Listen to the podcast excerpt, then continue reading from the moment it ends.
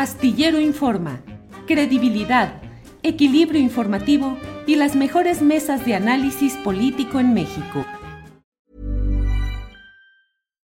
Millions of people have lost weight with personalized plans from Noom, like Evan, who can't stand salads and still lost 50 pounds. Salads generally for most people are the easy button, right? For me, that wasn't an option. I never really was a salad guy. That's just not who I am. But Noom worked for me. Get your personalized plan today at Noom.com. Real Noom user compensated to provide their story. In four weeks, the typical Noom user can expect to lose one to two pounds per week. Individual results may vary. Millions of people have lost weight with personalized plans from Noom, like Evan, who can't stand salads and still lost 50 pounds. Salads generally for most people are the easy button, right? For me, that wasn't an option. I never really was a salad guy. That's just not who I am. But Noom worked for me. Get your personalized plan today at Noom.com. Real Noom user compensated to provide their story. In four weeks, the typical Noom user can expect to lose one to two pounds per week. Individual results may vary. Enrique de la Madrid, buenas tardes. Julio, qué gusto, qué gusto platicar contigo y con la gente que te sigue, que, que sé que son muchísimos. Gracias, Enrique. Muy amable. Enrique es director del Centro para el Futuro de las Ciudades del Tecnológico de Monterrey y fue secretario de Turismo de 2015 a 2018. Enrique, ¿listo para ser candidato presidencial?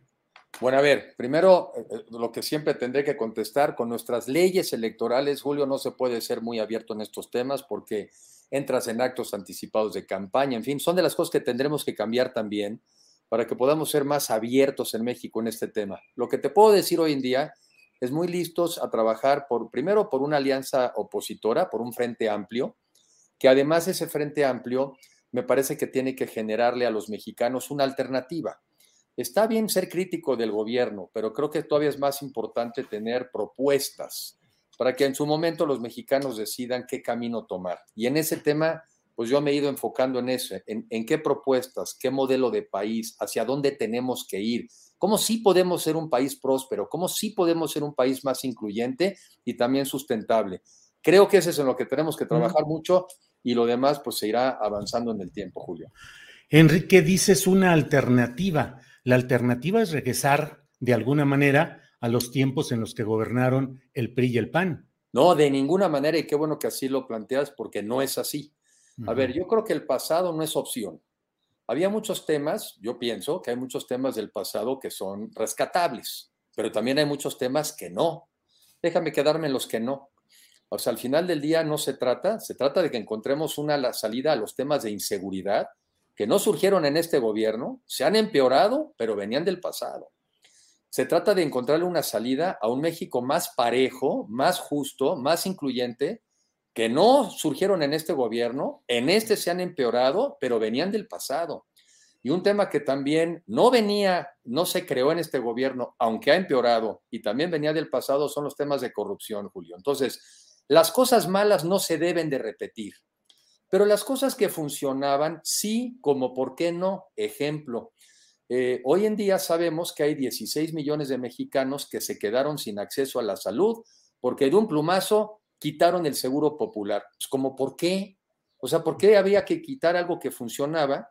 Y hoy tienes al 28% de los mexicanos, cifra de Coneval, Julio, sin acceso a los servicios de salud.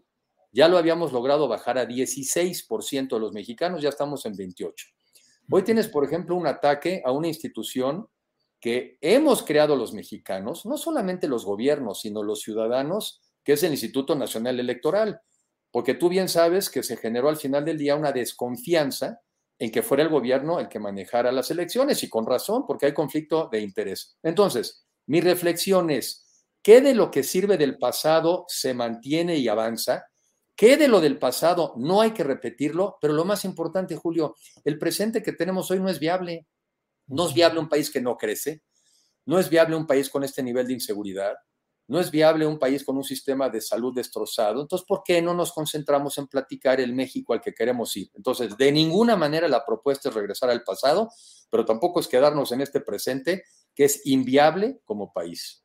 Enrique, como opción ciudadana, eh, a definir para no entrar en conflictos eh, legales, aunque ves que está el destape de corcholatas por todos lados y bueno, tú quieres mantenerte en esa opción a definir más adelante.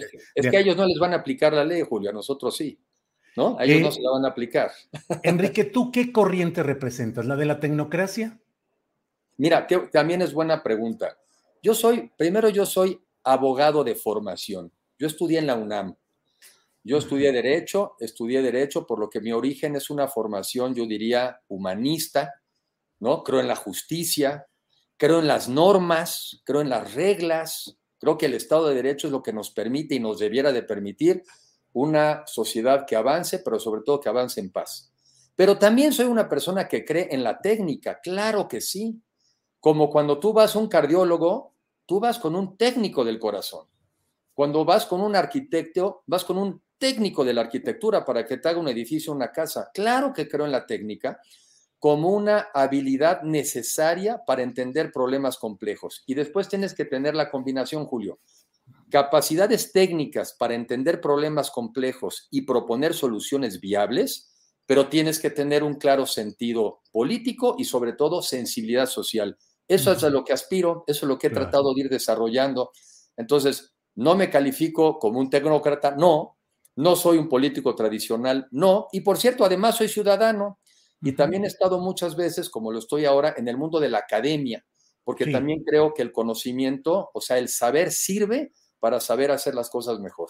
Enrique, aquí estamos para hablar con mucha claridad y te digo, pues yo veo tu currículum y tu currículum está relacionado solamente con cosas de élite, eh, Universidad de Harvard, bancos, la banca gobierno, pero finalmente la banca relacionada con la tecnocracia, eh, con antecedentes en el cargo en el que tuviste. Antes que tú estuvo José Antonio Mir, fuiste director del Banco Nacional de Comercio Exterior, de la Financiera Rural, como secretario de Turismo con Peña Nieto, que es uno de los gobiernos más impugnados de ese pasado. Fuiste parte como eh, del eh, presidente ejecutivo del Consejo Mexicano de la Industria de Productos de Consumo y director de Relaciones Institucionales y Comunicación Corporativa del Banco HSBC para México y América Latina.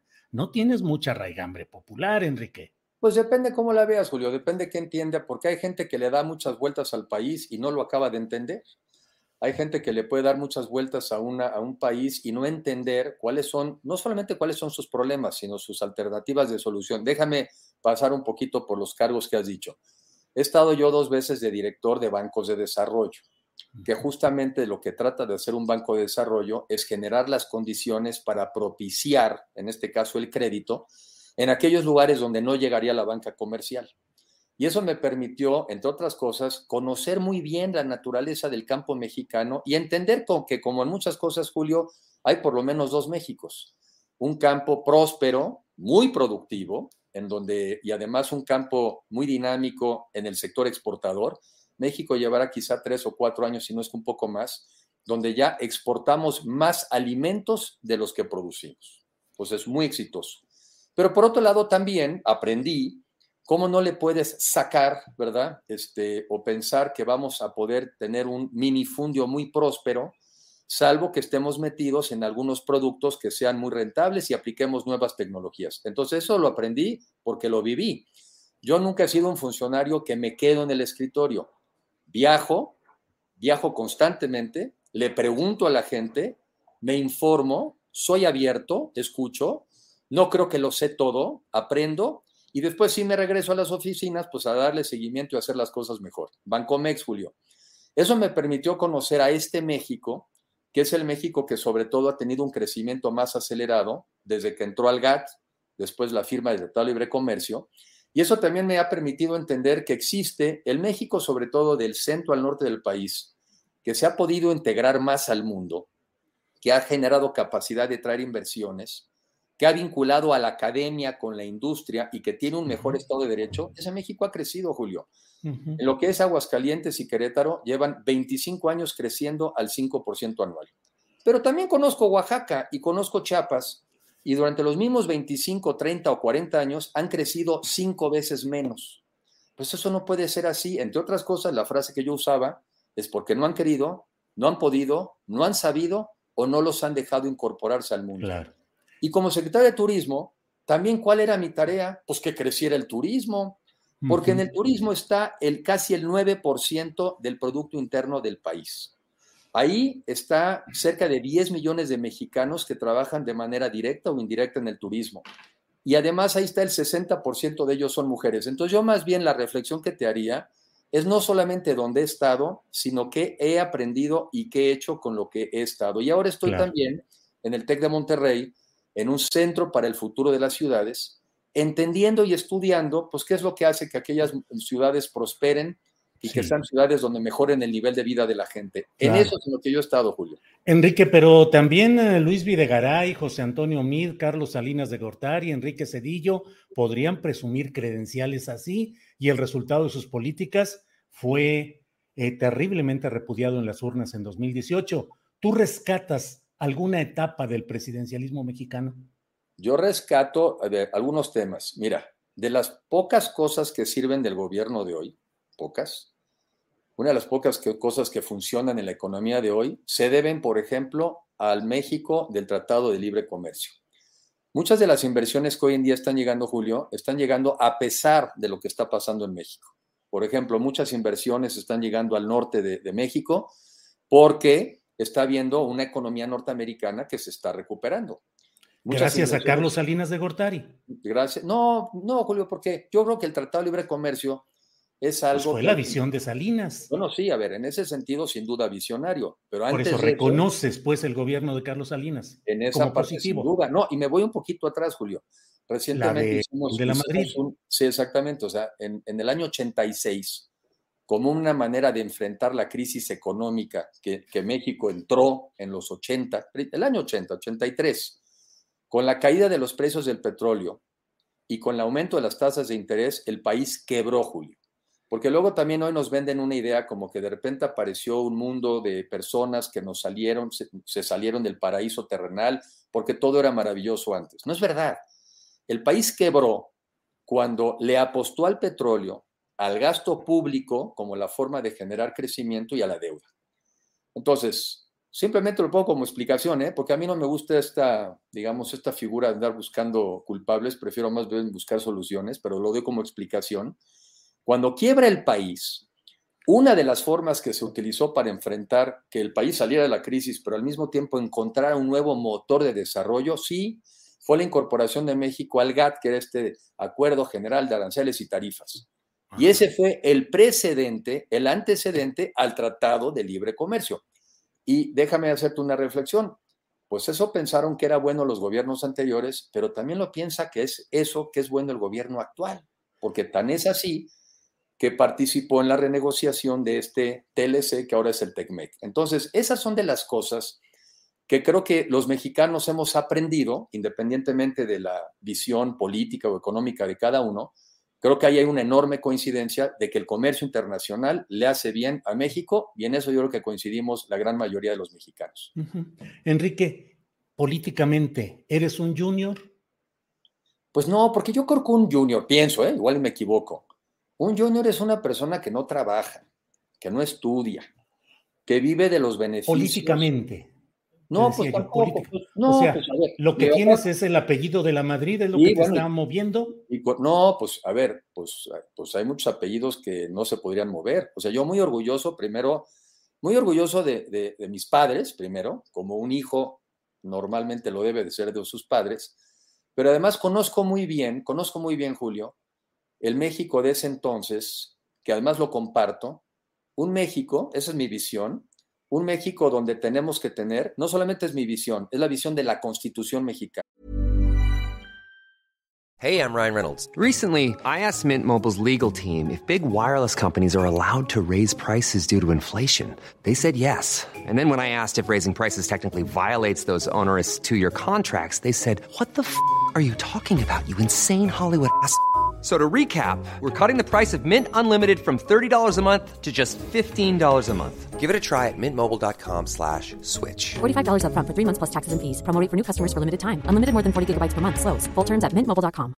Hiring for your small business? If you're not looking for professionals on LinkedIn, you're looking in the wrong place. That's like looking for your car keys in a fish tank.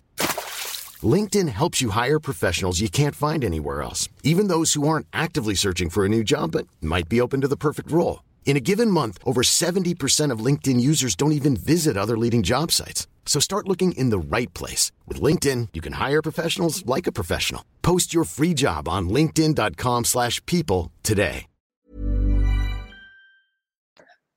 Tienes que tener una economía donde el gobierno tiene la responsabilidad de la planeación del desarrollo, Plan Nacional de Desarrollo, por cierto, viene de la época también de Miguel de la Madrid, el cambio al artículo 25 constitucional, pero donde se reconoce que tiene que haber una participación del sector privado, público y social.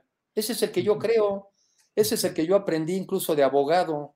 Entonces, esa es mi visión, la visión de la Constitución mexicana sobre una participación del sector productivo, del sector social y rectoría del Estado. Ahora, déjame hacer ahí una aclaración.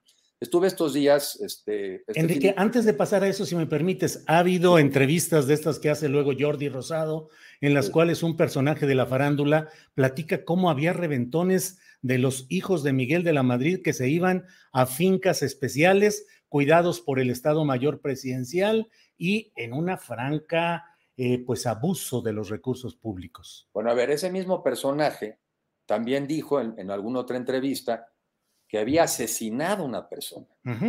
y, después dijo, y después dijo, bueno, soy medio exagerado, porque es la manera como llamo la atención. ¿No hubo excesos durante la administración de Miguel de la Madrid con sus hijos? pero no. Después, para contestarte directamente, en mi caso, sé quién es ese personaje, pero nunca fue mi amistad. Siempre he sido muy selectivo de mis amistades. No cumplí el perfil, no lo cumple hoy.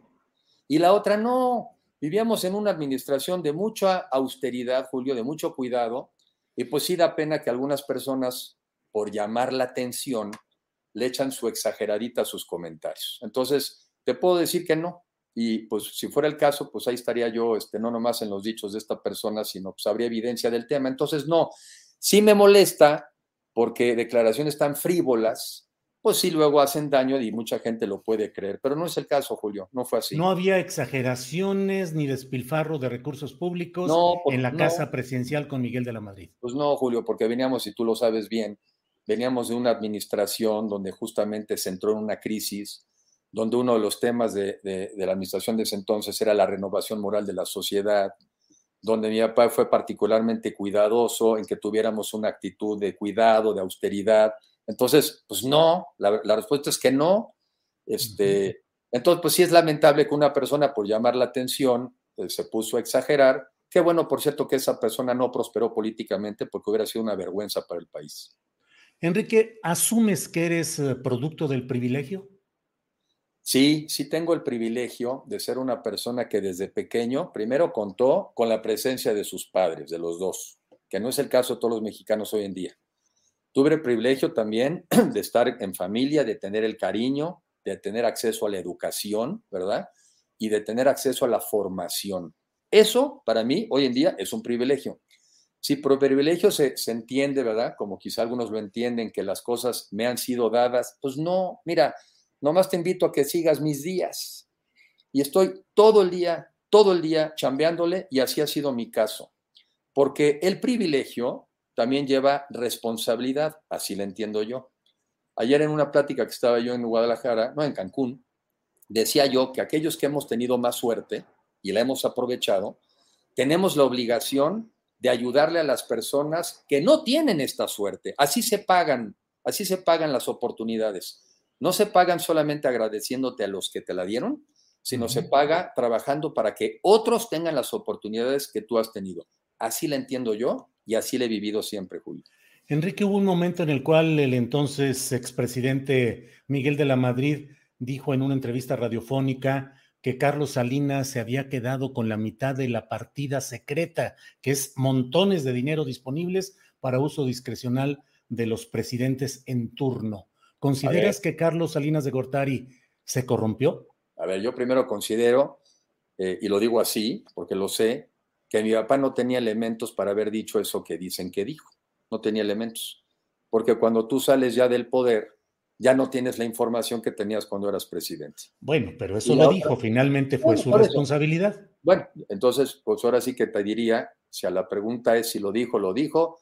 Si la pregunta es tú qué piensas de eso, pues te digo lo que te estoy contestando. Sí, lo que te pregunto es si crees que Carlos Salinas fue corrupto. No, yo no, yo no tengo elementos para pensar que lo haya sido. Y otra vez, este no es el tema en donde a mí me interesa estar eh, centrándome en la conversación de los mexicanos hacia adelante, pero la respuesta es no, Julio. Pero ¿por qué no hacia atrás? ¿No se puede hacer justicia si no se analiza el pasado? No, sí, la justicia hay que hacerla, eh, la justicia hay que hacerla y como dices, en ese sentido, en el sentido más amplio, ¿verdad? A todos tenemos que analizarnos en términos de nuestros aciertos y nuestras debilidades, pero a mí no es al que me toca hacer esa evaluación, pero qué pero bueno. ¿Por qué no? Si hasta quiere ser una opción ciudadana que eventualmente gobernaría a los mexicanos. Porque entonces, a, mí, porque entonces a mí me toca hablar de mí, Julio. A mí me toca hablar de mí. bueno, no sé, de, acuerdo, de acuerdo, de acuerdo, adelante. Creo yo, creo yo. A mí me toca hablar de mí, a mí me toca hablar de las ideas que tengo sobre el México del futuro, sobre el México que debemos de ser, sobre la preocupación de que tener 8 millones más de pobres en México no es una buena opción, tener 16 millones de mexicanos que se quedaron sin acceso a la salud no es una buena alternativa y que tenemos que trabajar por un México mejor. Eso es lo que yo pienso y en eso es en lo que yo estoy concentrado.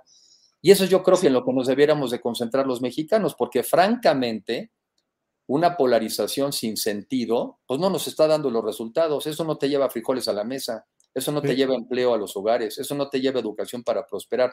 Yo eso es en lo que me centro y eso es en lo que yo estoy concentrado.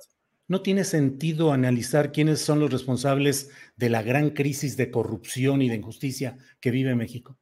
Sí, sí, yo creo que sí, es, sí hace sentido y en parte también creo que es un tema donde todos los mexicanos tenemos que participar, porque cuando hablamos de Estado de Derecho, Julio, no solamente es un tema de los gobiernos, es un tema también de los ciudadanos. Es de los dos, ¿eh? es de todos nosotros. Nos hemos venido a acostumbrar, digo yo, a un Estado de Derecho un poquito a la mexicana. ¿Y qué es eso? Pues como que sí hay reglas, pero pues como que no las respetamos, ¿no? Y llega un momento en que ya no funciona, ya no da, ya no sirve. Digo, yo me pongo a ver estas escenas que estamos viendo últimamente en las redes sociales, ¿no?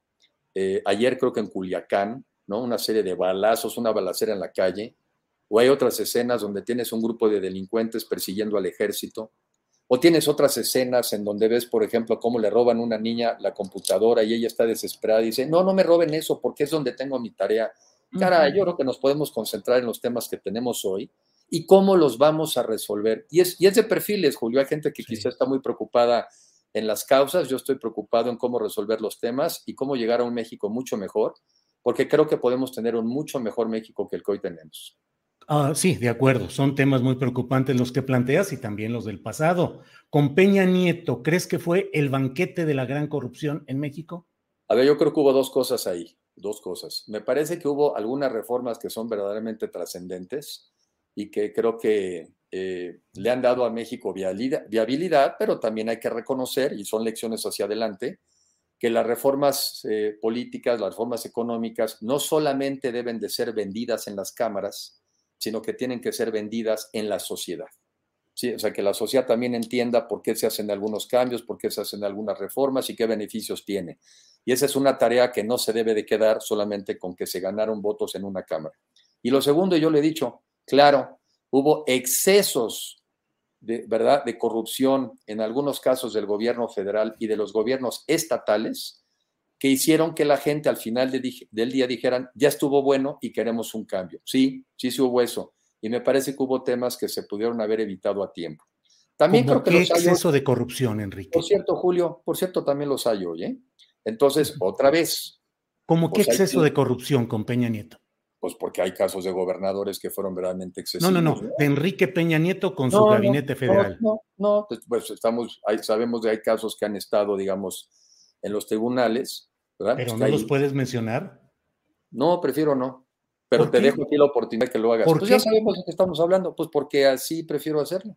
Pero sí estoy eh. reconociendo, estoy reconociendo, Julio, estoy reconociendo, lo que estoy diciendo es lo que estoy diciendo. Que hubo pues casos de personas que se excedieron y también a nivel federal y a nivel estatal. Y eso Pero excederse es comer un poquito de más. No, no, bueno, pues hay casos que hay hay figuras que están incluso este, en procesos judiciales y algunos están detenidos, están en la cárcel, ¿no? son, son, de, son de todos conocidos, Julio. Yo creo que hay que confiar en que la gente esté informada, que seguramente tú lo has hecho muy bien y seguramente la gente sabe de quién estamos hablando. Enrique, pues bueno, gracias por la plática, gracias por esta oportunidad. Me quedo con la sensación de que no quieres tocar los graves problemas acusados públicamente en los casos de Salinas de Gortari y de Peña Nieto. No, yo me quedo con la idea de que tenemos que platicar sobre los graves problemas que le afectan también a la gente que tiene que ver con 8 millones más de pobres, 16 millones de mexicanos que se quedaron sin acceso a la salud, 120 mil mexicanos que han sido motivo de homicidio en los últimos tres años. Y yo me quedo con que los mexicanos haríamos bien en empezar a concentrarnos en cómo resolver estos problemas y generar un México mejor. Esa es con la que yo me quedo, Julio. Enrique, para cerrarte, te, prometo que ya es la última pregunta. A Peña Nieto le preguntaron en la Feria Internacional del Libro tres libros que, hubiera, que hubieran marcado su vida. Yo te pregunto, ¿puedes decirnos tres hechos concretos que como funcionario hayas realizado y que hayan impactado para bien a la sociedad? Hechos concretos, palpables, que avalen tu, tus futuras o eventuales aspiraciones. Sí, a ver, yo creo que podrías hablar también con el sector turístico del país donde te diga qué opinan de mí, qué opinan sobre el, nivel de coordinación que teníamos. Tuvimos el, programa este Viaje, tuvimos el programa este de Viajemos Todos por México, obtuvimos en esa administración el sexto país más visitado del mundo, hicimos un programa de cadenas productivas, ¿no? Este, entonces, ahí tienes turismo. En Bancomex también, hicimos unos programas de lo que es sobre todo factoraje para permitir que lo que es la cadena de valor de las, de las empresas automotrices, o sea, los que le venden a las grandes cadenas, a los Volvos, a los, a los eh, General Motors, en fin, nosotros nos enfocáramos en que le llegara financiamiento a esas empresas que son proveedores. Y ahí también estuvimos trabajando. Y en el banco, y en lo que es la financiera rural, también apoyamos muchos negocios nuevos, como por ejemplo, ahora que estuve en Guadalajara, pues me recordaron el tema de lo que hicimos alrededor del tema de las berries, porque tiene que haber un tema de sustitución de producción de algunos productos que ya no son tan rentables, pero en el campo puedes estar produciendo también de otros temas. Y en los dos bancos, además, aumentó el financiamiento hacia los sectores correspondientes, tanto la parte financiera como la parte del Banco de Comercio Exterior. Entonces, ¿dónde he estado, Julio? Los resultados son positivos, hay avance y es lo que yo creo que se puede hacer en un gobierno cuando tiene como finalidad mejorar el nivel de vida de la gente. Hay que utilizar los instrumentos que se tienen para mejorar el nivel de vida de la gente. Y en el caso del turismo, pues crecimos a unos niveles que eso implica que cuando tienes un nuevo hotel, nomás para que algunos datos para que la gente también los ubique, por cada cuarto de hotel nuevo que tienes en México, tienes entre uno y hasta cuatro nuevos empleos. Entonces, las cosas que en México tenemos que promover es mucho más inversión, porque es la única manera de generar empleos dignos y cada vez mejor pagados. Yo no entiendo cómo alguien piensa que peleándose con el sector productivo nacional y extranjero le vas a ayudar a la gente más humilde, pero bueno, debe ser una idea muy original que hasta el momento no ha probado dar resultados. Bien, Enrique, ¿tienes credencial de priista? Yo creo que por ahí la debo de tener, pero ahorita la tengo más de aliancista también, Julio. Pero eres militante del PRI. He sido militante, fui diputado por el PRI. ¿Pero has sido o eres? No, soy. Eres, eres, eres soy, Soy, que por cierto es parte de la alianza que tiene, porque hoy en día también México, Julio, tú lo sabes bien, se está moviendo hacia un tema también de coaliciones. En esta reunión que estuve yo este fin de semana, donde estuvo gente de Brasil, de Chile, de Perú, en fin, son países que han venido saliendo adelante a partir de la conformación de coaliciones. En México prácticamente a ningún partido ya le dan los números para gobernar por sí mismo y mucho menos a la oposición, Julio. Tú bien sabes que hoy en día ningún partido de oposición por sí mismo sería capaz de competir contra el partido en el poder y, por cierto, sus aliados, porque también tienen. Entonces, yo creo, y eso lo digo sinceramente, yo creo que la camiseta y el partido al que nos tenemos todos que sumar cada vez con más eh, eh, ánimo es a un partido que tenemos que se llama México. Y eso es en lo que yo creo, en que cada quien desde diferentes lugares ha tratado de aportar pero ahorita más que nada, el partido que importa se llama México y en ese yo estoy subido. Enrique, te agradezco mucho esta posibilidad, a reserva de lo que desees agregar. Aprecio mucho esta posibilidad de platicar rumbo a tiempos que habrán de definirse y en los cuales, pues ahí estás caminando mediática, políticamente en las circunstancias que permite la legalidad. Julio, el agresivo, el agresivo soy yo, te agradezco la oportunidad y porque yo creo, y lo digo en serio, creo en un México en donde podemos tener visiones diferentes, pero estamos obligados a buscar coincidencias y ahí me sumo y te agradezco la oportunidad que me das en este espacio. Enrique, gracias y buenas tardes. Hasta luego. Gracias, Julio. Que estés muy bien.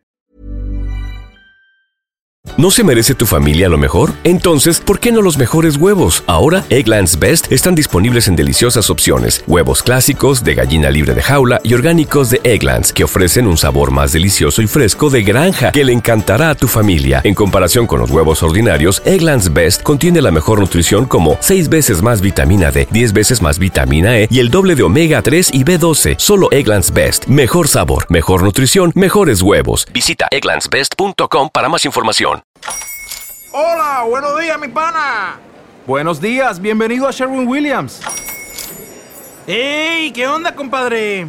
¿Qué onda? Ya tengo lista la pintura que ordenaste en el ProPlus app. Con más de 6.000 representantes en nuestras tiendas listos para atenderte en tu idioma y beneficios para contratistas que encontrarás en aliadopro.com. En Sherwin Williams somos el aliado del PRO.